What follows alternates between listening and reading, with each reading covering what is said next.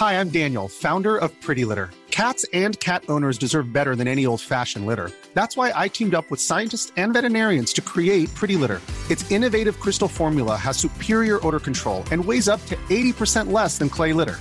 Pretty Litter even monitors health by changing colors to help detect early signs of potential illness. It's the world's smartest kitty litter.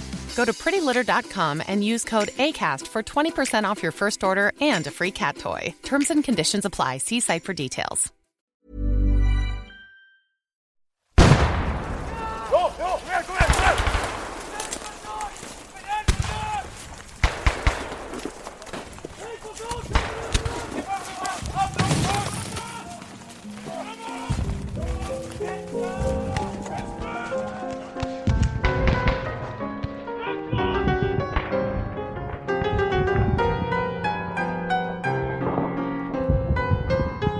Le 18 mai 1915, 13h.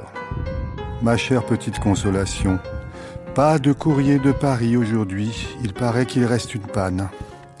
Il fait mauvais, je vais très bien, et une nuit réparatrice a effacé toutes mes fatigues. Nous n'avons plus de puces et presque plus de souris. Bon déjeuner aujourd'hui, excellent ragoût aux pommes de terre et une très bonne soupe. Je tiens à ce que plus tard les bons minets apprennent la cuisine, la couture, le balayage. C'est indispensable.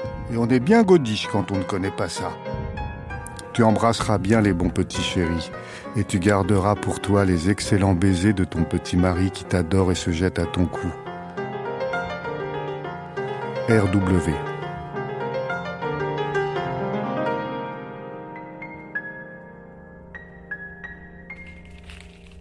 Les premiers documents qui m'ont donné accès à Jeanne sont les lettres que lui écrivait son mari Raphaël pendant la Première Guerre mondiale. Raphaël était alors brancardier. Il a passé quatre ans loin de Jeanne et de ses deux fils. Quatre ans où ils s'écrivirent avec Jeanne quasiment tous les jours. Je dois l'admettre, en lisant ces lettres, je ne me suis pas concentrée sur la dureté de la guerre, mon cœur ne s'est pas déchiré en pensant à la séparation, au froid, au rat, aux morts. J'ai surtout été étonnée de voir à quel point Raphaël parlait de bouffe. J'ai un peu honte de le dire, mais ces lectures m'ont même parfois mis l'eau à la bouche.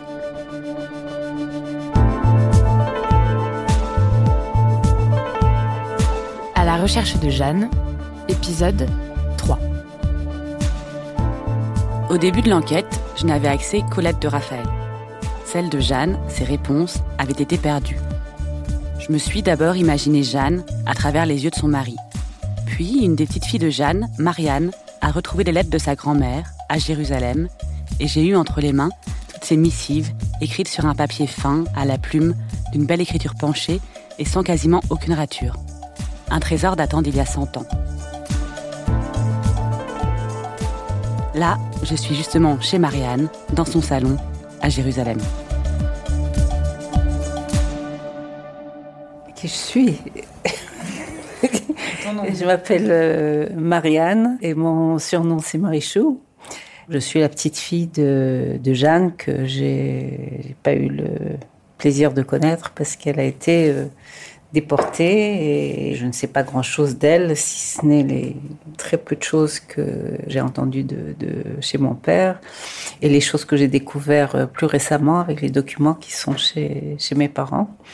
Et, et ma maman me disait toujours, je ne sais pas où sont passées les lettres de, de Jeanne, parce qu'on les avait. Et puis, euh, il y a peut-être un an ou un an et demi, euh, en ouvrant une armoire, je suis tombée sur cette enveloppe. C'était pas très, c'était quand même très visible mmh. que les lettres étaient là. Il y a écrit quoi sur l'enveloppe? Lettres de grand-mère Jeanne. Mmh. Donc, euh, elle avait son mari qui était dans les tranchées. Au travers de ces lettres, j'en ai lu quelques-unes. On peut voir une constance de l'affection, de l'amitié, de la préoccupation, de leurs sentiments mutuels. C'est comme une, une ouverture, puisque c'est une famille où on parle très peu. Et quand il y a des lettres, alors tout d'un coup, on voit qu'il y a beaucoup de ressenti derrière. Ouais. 20h, vendredi 2 février 1917. Mon cher mari, il fait toujours aussi froid et je viens d'aller chercher ma couverture de voyage au sixième pour la mettre sur mon lit. Il est bien grand pour moi et bien froid. Je suppose qu'il faudra se priver encore de bien des choses avant la fin de la guerre. Si seulement vous étiez là. Les privations sembleraient bien peu de choses. Mais hélas, Quand donc reprendrez-vous votre place parmi nous? Je me jette à ton cou et t'embrasse mille et mille fois. Jeanne. Le 31 mars 1915. Ma chère Jeanne, tu m'as mis l'eau à la bouche avec ton civet. Quand verrai-je un civet désormais? Veux-tu que je t'envoie des provisions pour ton voyage? Je vais toujours t'expédier du chocolat et si tu reçois un paquet d'anmas, réserve-le pour le voyage. Le temps reste frais et incertain. Je n'ai plus goût à rien. Tout m'ennuie et me rebute. Je reste seul avec mon désespoir. Ma chère Jeanne, dis-moi comment tu te distrais? Lis-tu, brodes-tu, tricotes-tu et penses-tu à ton soldat? Continues-tu à faire de la marmite norvégienne et avec quel résultat? À demain, écris-moi beaucoup un petit baiser, RW. Embrasse les monstres Il faut absolument que Raymond fasse des progrès pour entrer en huitième, avec un peu moins de mauvaises habitudes. Hier soir, je l'ai privé de dessert et il a refusé de descendre dîner. Pour le punir, je lui ai monté qu'un morceau de pain avec du fromage et du cidre. J'ai entendu dire que si on avait laissé l'alcool aux Russes, il se serait mieux battu. C'est comme si on supprimait le macaroni aux Italiens. Excellent dîner hier soir, côtelettes de mouton et frites. Nous allons manger, dit-on, assez souvent du cheval. Il paraît que c'est excellent. Vous l'entendez J'ai sélectionné des passages où Jeanne et Raphaël parlent essentiellement de nourriture. Évidemment, les amoureux se racontent aussi beaucoup d'autres choses. Qu'ils se manquent, qu'ils s'ennuient, qu'ils ont peur. Ils attendent les permissions, ces moments où les soldats pouvaient rentrer chez eux quelques jours avant de repartir à la guerre. À cette époque, Jeanne a une trentaine d'années, mon âge aujourd'hui. Elle tient aussi un cahier où elle écrit ce qui arrive à ses deux enfants, Jean-Claude et Raymond, pour qu'ils puissent le lire quand ils seront plus grands. Elle parle d'elle en s'appelant maman et de Raphaël, son mari, en l'appelant papa. Pendant la Première Guerre mondiale, elle n'écrit pas toujours très régulièrement. De temps en temps, elle raconte des petites scènes de vie avec ses enfants, Jean s'aperçoit de la tristesse de maman et pense qu'il convient de lui faire de la morale. Et parfois, Jeanne écrit juste des phrases très courtes. 24 février 1917. Permission de papa. 2 juin 1917. Permission de papa. 4 décembre 1917. Permission de papa. Et après quatre ans, enfin, arrive l'armistice et le retour de son mari. 11 novembre 1918. Signature de l'armistice. Canon, toutes les fenêtres se garnissent de drapeaux. La joie éclate brillante dans toutes les rues. Jean-Claude et Raymond sont allés sur la place de la Concorde, entendre chanter la Marseillaise par tous les manifestants populaires. Ils montent sur un canon pour mieux voir la foule remuante et bigarrée. Canon, avion, cris, Marseillaise et chants patriotiques alliés. Que de changements depuis le printemps.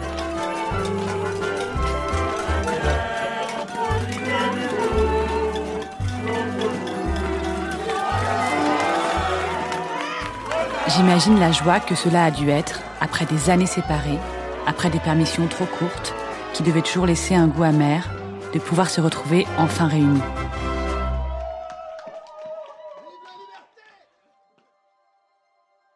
Pile poil, neuf mois après que Raphaël ait été démobilisé, est d'ailleurs né Étienne, le dernier fils de Jeanne. Regardez ce petit, c'est encore un garçon 16 novembre 1919. Jean et Raymond ont un petit frère, Étienne Bertrand. Il est né à 1h40 du matin et ressemble à ses aînés. Cheveux sombres, yeux sombres, teint frais. Jeanne a écrit tout au long de sa vie. Son cahier s'arrête en 39, trois ans avant sa déportation. Au fil des pages, elle raconte la vie de sa famille, les succès et échecs de ses enfants, le mariage de ses fils, la naissance de ses petits-enfants. Dans ses lettres et dans les cahiers, Jeanne et Raphaël parlent aussi parfois de leurs domestiques. Miss, c'est l'heure d'aller promener les enfants là. La Miss, qui apprend l'anglais aux enfants, les bonnes à la cuisine et au ménage. À table La manière dont ils en parlent, souvent d'une façon un peu hautaine, parfois méprisante, témoigne de leur classe sociale. La bourgeoisie française bien installée. J'espérais un peu secrètement que Jeanne serait une femme ultra-moderne, libérée, militante pour l'égalité. Mais il me semble que Jeanne était surtout une mère de famille, bourgeoise, sûre de sa classe et de ses privilèges. Et si son cahier m'a intéressée pour mes recherches, il m'est aussi souvent tombé des mains. Tout au long de mon travail sur Jeanne, on m'a demandé si je me trouvais des points communs avec elle. À vrai dire, je ne voyais pas vraiment lesquels. Mais à un moment donné, cela m'a sauté aux yeux. En réalité, ce qu'on a en commun avec mon arrière-arrière-grand-mère, c'est tout simplement notre amour pour la cuisine et aussi notre gourmandise. Nous sommes d'ailleurs de retour dans la cuisine de Marianne, à Jérusalem, pour préparer des gnocchis suisses, un plat très gourmand et très gras, issu du cahier de Jeanne. Alors, gnocchi suisse, euh, battre en mousse 250 g de beurre frais avec deux œufs entiers et deux jaunes. Ajoutez sel, muscade, ainsi que 150 g de farine tamisée. Les ranger dans un plat à gratin beurré, les saupoudrer copieusement de fromage râpé et les arroser de beurre noisette. Parsemer la surface de petits morceaux de beurre et gratiner au four chaud. C'est pas léger, léger. Ouais, Et toi, t'en faisais à tes enfants des gnocchis? Ouais, ouais, j'en faisais aussi. Ouais, C'est un plat complet pour, euh, enfin, qui convient à toute, euh, toute la famille. Et donc, ils aimaient bien ça. Et tu disais aussi, tu as choisi les recettes et t'avais pas 15 000 choix parce qu'il y a beaucoup de choses qui sont pas très, qui sont même pas du tout cachères dedans. Voilà, il y a des, plats qui sont faits avec des, des viandes qui sont pas cachères et il y a des, des plats qui sont faits avec de la viande et du lait que nous, on ne mélange pas dans dans la cuisine.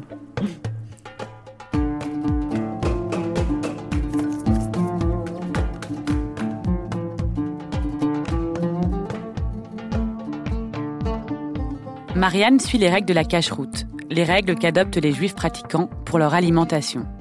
Elle tamise la farine, elle ne mélange pas le lait et les animaux dans un même plat, elle ne mange pas de porc, de crustacés ou d'autres fruits de mer, et a deux services de vaisselle, un pour les produits laitiers, l'autre pour la viande.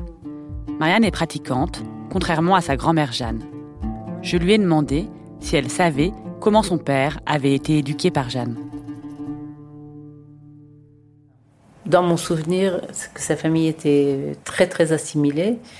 Et c'est en retrouvant des, des documents ou en écoutant les, les, les dernières interviews de mon père que je me rends compte que c'était c'était pas aussi net que ça. Il faisait pas euh, Pâques, mais que sa mère, euh, elle faisait un régime de fruits pendant, enfin de, de fruits et de légumes pendant Pâques. Donc elle mangeait pas de pain et bon, c'était un peu amusant, mais euh, voilà. Et dans les dans les recettes, alors là, j'étais très étonnée de voir qu'il y avait des, peu de recettes, mais enfin quelques recettes où il y a des, quand même des éléments de, cuisine juive, puisqu'il y a des trucs de Pâques. Et bon, ça, m'a aussi euh, un peu étonnée. Voilà. Bon, il n'y a pas 50 000 recettes de cuisine juive dans les livres de Jeanne. Mais on trouve quand même une carte farcie, des boulettes matzeh pour légumes et un kugel au matzah. Des plats typiquement juifs ashkénazes. J'ai aussi demandé à Marianne comment s'était construit son intérêt pour le judaïsme. Mon père, en fait, il a, enfin mon père et ma mère, c'est par les par les scouts qui sont euh, qui se sont rapprochés du judaïsme, parce que il y avait peu, de gens à l'époque pour donner au, au, judaïsme un sens euh, autre que qu'un sens de pratique. Et donc, euh, les gens qui étaient un petit peu plus intellectuels se détachaient facilement de ce qu'ils considéraient comme quelque chose d'archaïque et de, de dépassé. Je, crois qu'ils ne se sentaient pas suffisamment euh, de connaissances pour nous en donner, donc ils sont mis euh, dans une école juive. Bon, et là, on a une, une instruction qui n'était pas coercitive, mais enfin qui nous a donné beaucoup plus d'éclairage sur, euh, sur le judaïsme. Et puis, euh, en fait, moi, j'ai j'ai une conscience de ne jamais avoir pardonné ce qui s'est passé pour ma grand-mère que je n'ai pas connue, mais enfin de, un pays qui a vendu euh, ses juifs, parce que je le considère comme ça.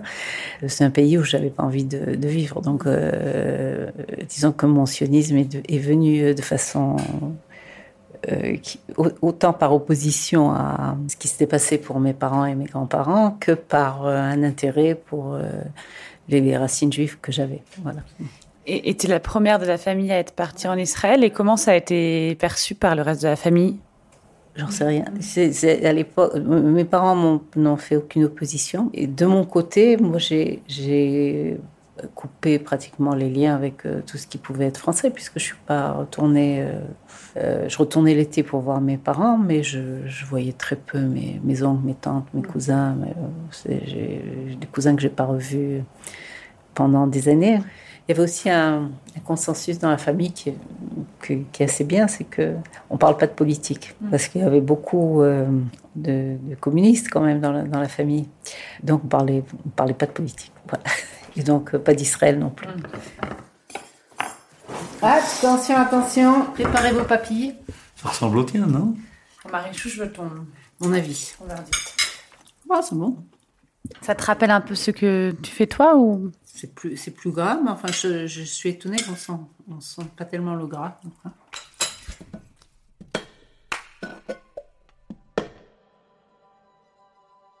La chose que j'ai vraiment découverte en Israël et que je ne soupçonnais pas, moi, petite fille biberonnée au laïcisme, c'est que Marianne était partie vivre là-bas pour retrouver sa judéité, oui, mais aussi car elle en voulait à la France. Après la guerre, donc, certaines personnes de la famille embrassèrent totalement leur judéité et d'autres s'en dévêtirent à tout jamais. J'imagine que chacun essaya de donner un sens à sa vie après une période qui en fut complètement dénuée. Ce que j'ai compris aussi, c'est que dans les années 40, Raphaël et Jeanne avaient été désignés juifs par les autres, alors qu'eux se voyaient sans doute avant tout comme des bons Français. Comme si on leur collait à la peau une identité qui n'était pas la leur. Leur classe sociale, qui toute leur vie leur avait donné certains privilèges, ne les a pas protégés. Cette histoire familiale a rendu certains membres de la famille mutique, les a empêchés en quelque sorte de transmettre leur histoire. Mais d'autres personnes, qui avaient des liens moins proches, moins affectifs et moins douloureux, s'en sont emparées. Comme moi, ou comme Chantal. Plutôt, toi, mets-toi là plutôt. Bah non, je vais me mettre là parce que toi, tu, sais- tu vas savoir mieux. euh. Et Chantal, est-ce que tu peux me dire qui t'es? Ah, carrément au micro? Bah, Attends, attends. Euh, écoute, moi j'ai connu Madame Veil, euh, tout à fait par un hasard. Euh, c'est une coiffeuse qu'on avait en commun, qui nous a mis en relation. Elle je venais d'arriver en Israël et, et ma coiffeuse m'a dit Tu cherches du travail? Je lui ai dit Oui, il faudrait que je me mette à travailler. Euh, Parce que j'étais prof à Paris, j'ai essayé d'être prof ici, mais c'est très dur. Bon, ici, je prends le relais pour résumer, car comme vous pouvez l'entendre, contrairement aux personnes de ma famille, Chantal est plutôt à l'aise niveau débit de parole. En gros, Étienne, le fils de Jeanne, et sa femme se sont installés en Israël après leur retraite.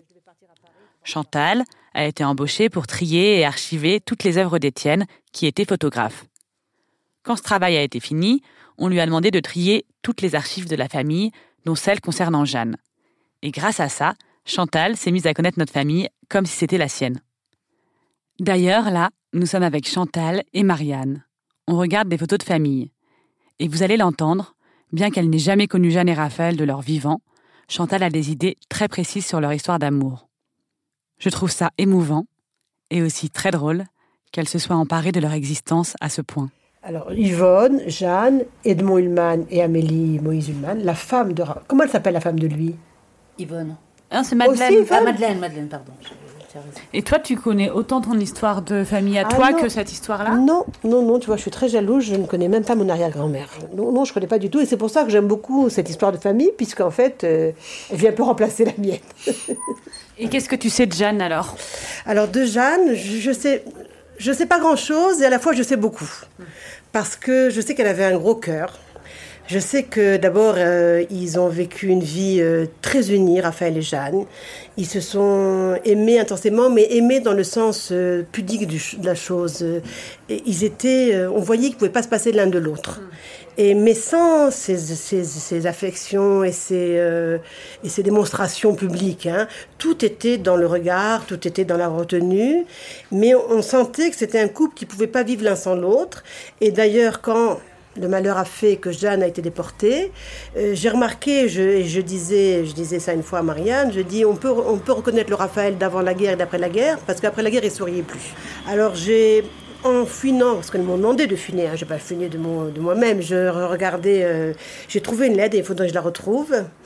Et euh, c'était sa dernière lettre. Elle était à Drancy et elle devait prendre le train. Et elle savait, elle savait pas exactement quoi, mais elle, avait un pressentiment que c'était la fin. Tout en gardant l'espoir. Honnêtement, l'espoir est là qu'elle reviendra, mais elle avait un pressentiment euh, qu'elle n'a pas, qu'elle n'a pas exprimé. Elle n'a exprimé que le, vraiment que le, que l'espoir dans cette lettre-là. Cette lettre, je la connaissais déjà. Beaucoup de personnes de ma famille en ont une copie. J'en ai moi-même une version, chez moi, recopiée à la main par ma sœur Chloé. C'est une des premières lettres de Jeanne à laquelle j'ai eu accès. Ma mère l'avait dans un dossier à la maison, et de temps en temps je lui demandais de me la sortir pour la lire. Cette lettre, la voici. Mais je laisse la parole à Jeanne. Mercredi 24 mars 1943. Mon bien cher ami, par ton si beau colis, J'ai compris que tu sais déjà la mauvaise nouvelle. Nous avons voyagé hier toute la journée et repartons demain matin. Les cousins de Jacqueline Veil sont aussi du voyage et quelques anciens de Drancy. J'espère, mon chéri, que tu seras aussi courageux que je le suis et tu penseras aux enfants et les gâteras à ma place. Je pense bien à vous tous, et votre souvenir m'accompagnera partout. Peut-être retrouverai-je Jacqueline ou Raymond, et j'attendrai des jours meilleurs avec la foi dans la justice immanente.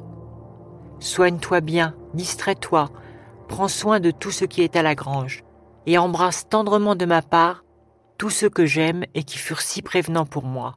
Jean, Madeleine, les trois petits, Étienne, les Paul, Madeleine Léguerre, René, Thérèse, puis amitié à Amy, Bella, Esther, et souhaitons bonne fête ensemble à la mère d'Alphonse. Ton colis me sera bien précieux, et surtout, il m'apporte une nouvelle preuve de ta tendresse. Au revoir, cher ami. Je t'embrasse tendrement. Jeanne.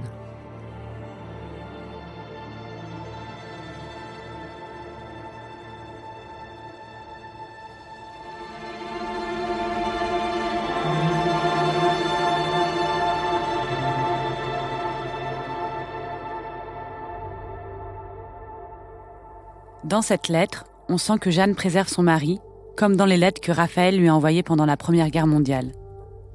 C'est possible qu'en écrivant cette lettre, Jeanne sache déjà qu'elle ne reviendra pas. Pour les Juifs, internés à Drancy, le départ était ce qui pouvait leur arriver de pire. Ils ne savaient rien de leur destination, mais ils savaient qu'il fallait mieux ne pas partir de France. Je me demande ce que lui avait posté Raphaël dans ce dernier colis sûrement de la nourriture, peut-être des bouchées de chocolat, du nougat, des pâtes de fruits et des bonbons, comme Jeanne lui demandait dans une lettre précédente. C'est idiot, mais cela me console un peu que Jeanne ait reçu ce colis. J'aime penser, même si c'est faux, qu'elle ait pu manger quelque chose de bon avant de partir dans son convoi. Tout au long de mon enquête, en lisant sur Jeanne, en entendant parler d'elle, je me suis accrochée à ces choses consolantes. Le fait qu'elle ait été aimée par Raphaël, qu'elle ait eu une vie confortable, qu'elle ait aimé ses enfants, qu'elle ait pu peut-être jusqu'au bout bien manger, qu'elle ait été déportée tard et pas dans la fleur de l'âge. Je me suis raccrochée au fait que Jeanne ait vécu avant de mourir.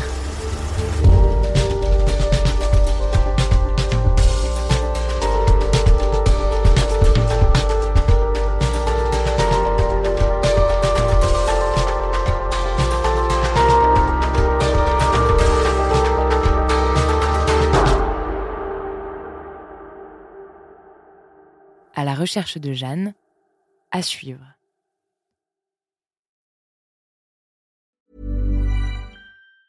Mom deserves the best, and there's no better place to shop for Mother's Day than Whole Foods Market. They're your destination for unbeatable savings, from premium gifts to show-stopping flowers and irresistible desserts. Start by saving 33% with Prime on all body care and candles. Then get a 15-stem bunch of tulips for just $9.99 each with Prime. Round out Mom's menu with festive rosé, irresistible berry chantilly cake, and more special treats. Come celebrate Mother's Day at Whole Foods Market.